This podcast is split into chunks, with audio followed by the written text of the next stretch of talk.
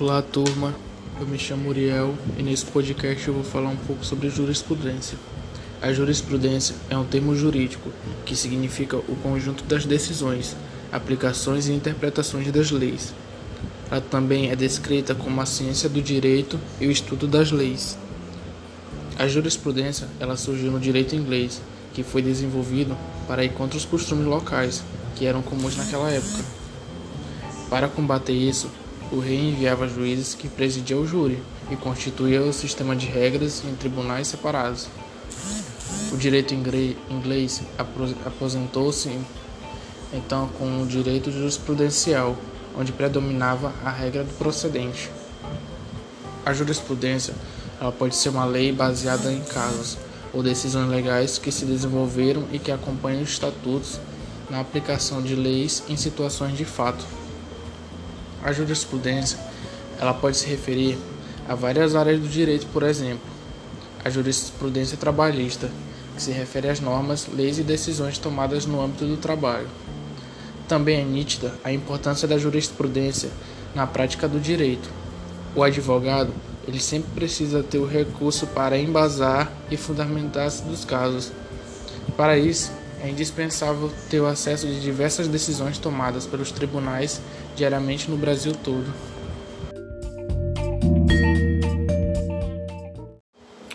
Olá turma, eu me chamo Uriel e nesse podcast eu vou falar um pouco sobre bens fungíveis. O próprio Código Civil de 2002, no artigo 85, ele apresenta o conceito que, que diz esse artigo que são bens fungíveis os móveis que podem substituir-se por outros da mesma espécie, quantidade e qualidade. Essa definição ela pode ser dividida em dois pontos principais. O primeiro ponto é que são fungíveis os móveis, isto é, os bens móveis. É o caso de um carro, por exemplo, um computador ou um saco de arroz. A definição exclui os bens imóveis, que são casas, apartamentos, terrenos, por exemplo. Não podem ser fungíveis. O segundo ponto é que são fungíveis os bens que podem ser substituídos. No entanto, o legislador foi bem específico ao estabelecer três critérios para que isso fosse possível: que o bem substituto seja da mesma espécie, da mesma qualidade e da mesma quantidade do bem substituído. Logo, se um bem não pode ser substituído por outro que atenda a esses três critérios, ele não é um fungível. Vou dar um exemplo, por exemplo. Imagine que uma montadora de carros de luxo, ela, por exemplo, ela faça um único modelo de um carro. Esse veículo, por ser único no mundo, não pode ser substituído por, pelo, por outro da mesma espécie. Logo, ele não é fungível. Existem várias explicações para o fato de um bem ser considerado fungível. Por exemplo, se uma pessoa causar um dano a outra, e esse bem for fungível, a substituição é a única alternativa para a reparação do dano. Olá turma, me chamo Uriel e nesse podcast eu vou falar sobre bens públicos. Dominam-se bens públicos todos aqueles que pertencem às pessoas jurídicas do direito público, ou seja, a União, direito federal, municipais, autarquias e fundamentações públicas. Os bens públicos eles se classificam-se em federais, estaduais ou municipais, conforme a entidade política a que pertencem ou de acordo com a órbita de interesse do bem. São bens públicos estaduais as águas superficiais ou subterrâneas, fluentes, emergentes e em depósito, ressalvas decorrentes de obras da União, as áreas nas ilhas oceânicas e costeiras que estiverem em seu domínio, as ilhas fluviais e lacustres não pertencentes à União.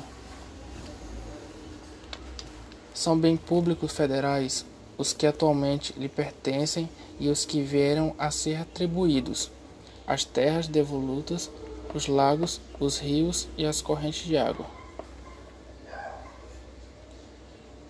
São bens municipais os que atualmente lhe pertencem e os que vieram a ser atribuídos, como as ruas, praças e áreas dominiais.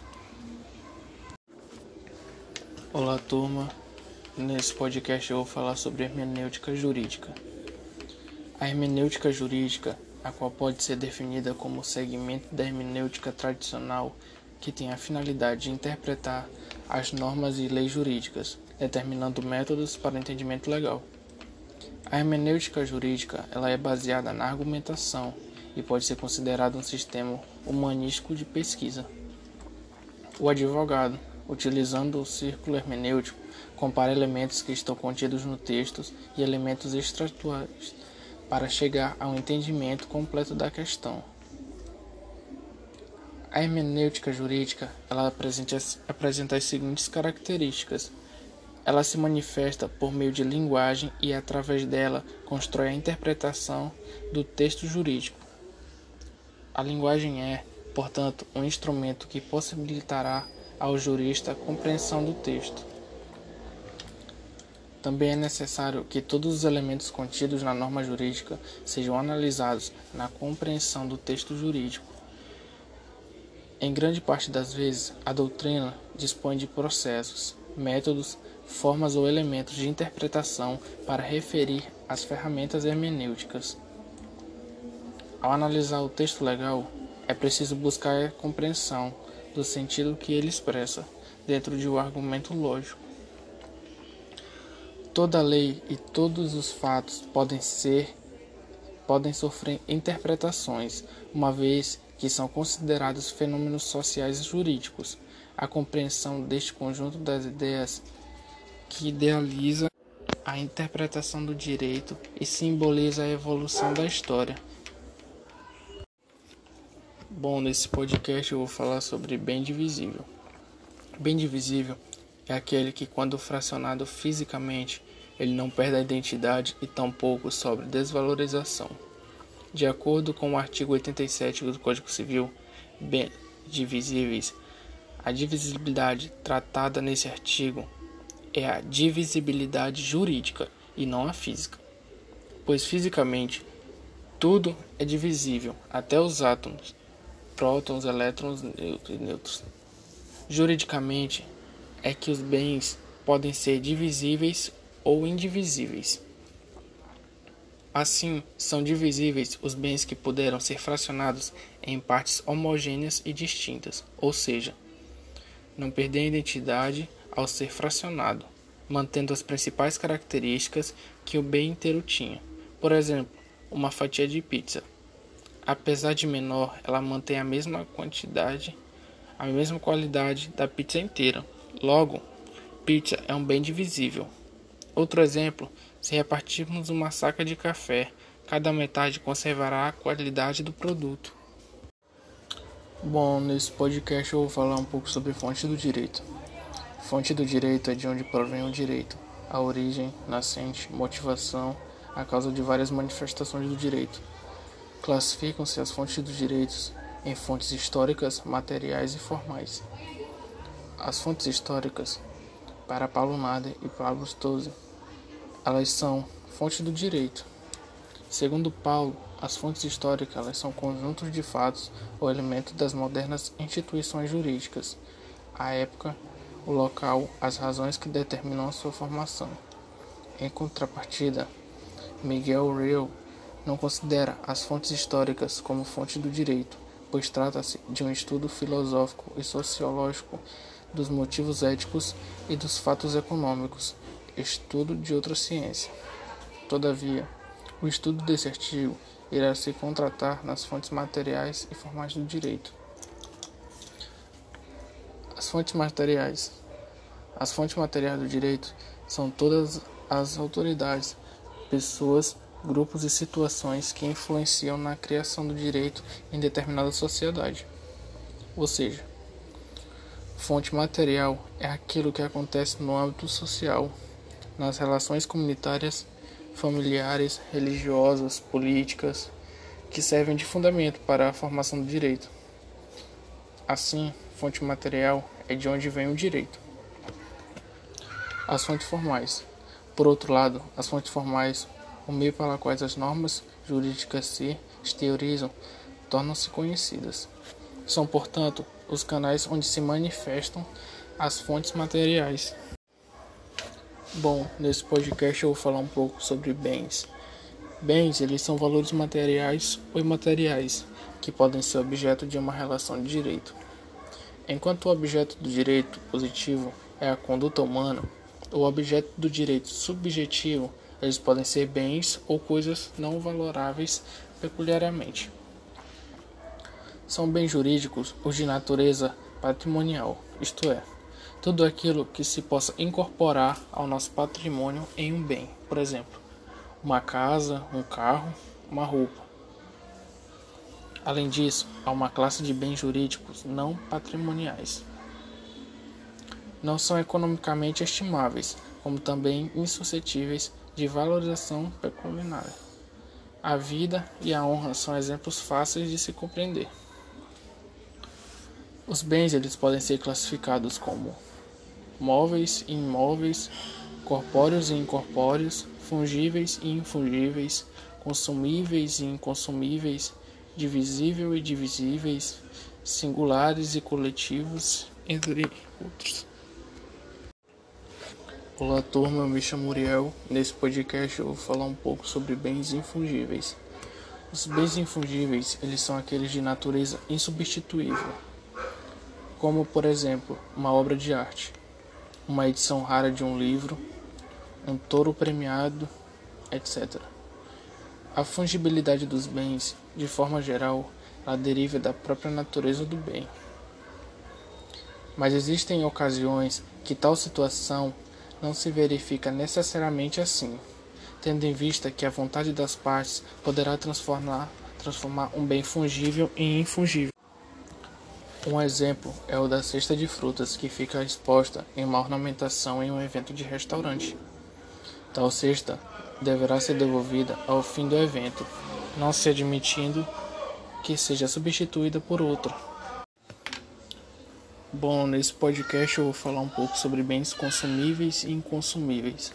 Os bens consumíveis são os bens móveis cujo uso importa destruição imediata da própria substância bem como aqueles destinados à alienação, como bem se observa exposto no artigo 86 do novo Código Civil, sendo divididos em consumíveis de fato, como alimentos, e consumíveis de direito, como dinheiro.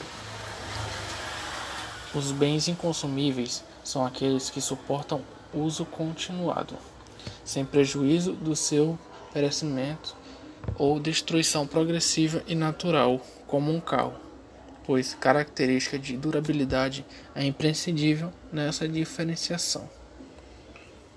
Para ser considerado naturalmente consumível, é preciso que o uso com é preciso que com o uso sofra destruição imediata. Bom, nesse podcast eu vou falar um pouco sobre costumes patelegem. Eles são aqueles utilizados pelo juiz na ausência da norma incidente ao caso. Elas só podem ser utilizadas quando não for o caso de aplicação da analogia.